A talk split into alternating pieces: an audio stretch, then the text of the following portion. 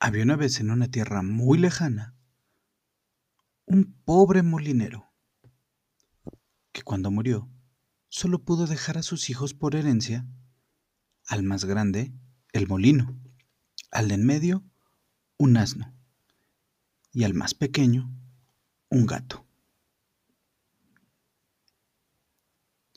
Cuando el hermano más pequeño se enteró de cuál era su parte, dijo, ¿y ahora qué haré? Qué suerte la de mis hermanos. Ellos trabajarán juntos y harán una gran fortuna, pero yo solo tengo un pobre gato. El gato, que no andaba muy lejos, le contestó. No os preocupéis, mi señor. Estoy seguro de que os seré más valioso de lo que usted pensáis. ¿Así? ¿Cómo? Dijo el amo incrédulo. Tan solo deme un saco y unas botas, y el resto déjemelo a mí. Una vez disfrazado, el gato con botas metió unas frutas en el saco y esperó a que un pequeño conejo cayera en su trampa. Después fue corriendo al palacio del rey y le dijo, Señor, acepte como presente este conejo que le envía el marqués de Carabás. ¡Oh!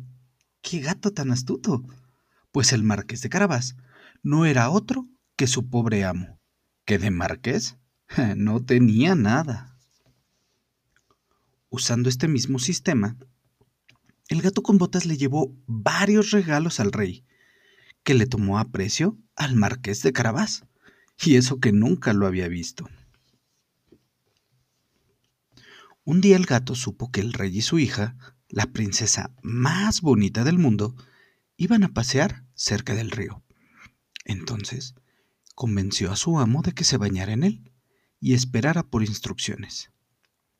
Después, el gato le escondió la ropa. Cuando apareció la carroza real, el gato con botas gritó, ¡Socorro! ¡Socorro! Se ahoga mi amo, el marqués de Carabás. En ese momento, el rey ordenó que rescataran al joven y entonces el gato le explicó. Mi amo se bañaba tranquilamente cuando unos ladrones vinieron a robarle sus cosas. Entonces, el rey ordenó que le trajeran del palacio inmediatamente unas excelentes ropas e hizo subir al joven a su carroza. Mientras tanto, el astuto gato iba por delante y hacía decir a todos los campesinos que las magníficas tierras del alrededor pertenecían al marqués de Carabás. Y luego corrió hasta el castillo de un ogro que vivía cerca. Cuando llegó, tocó a la puerta y salió el ogro. ¿Quién osa molestarme? El gato le dijo, ¿Es cierto que puede transformarse en animal? Le preguntó el gato al ogro. El ogro, muy orgulloso, se convirtió en un león. Oh, ya veo. Pero, ¿podrías convertirte en algo tan diminuto como un ratón? Le preguntó de nuevo el gato. El ogro aceptó el reto. Y tras una nube de humo, apareció el ogro convertido en ratón.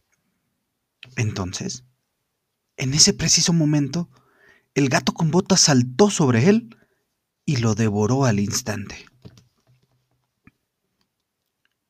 En ese momento, llegó la carroza real al castillo del ogro, y el gato entonces anunció solemnemente, Majestad, bienvenido al castillo del marqués de Carabás.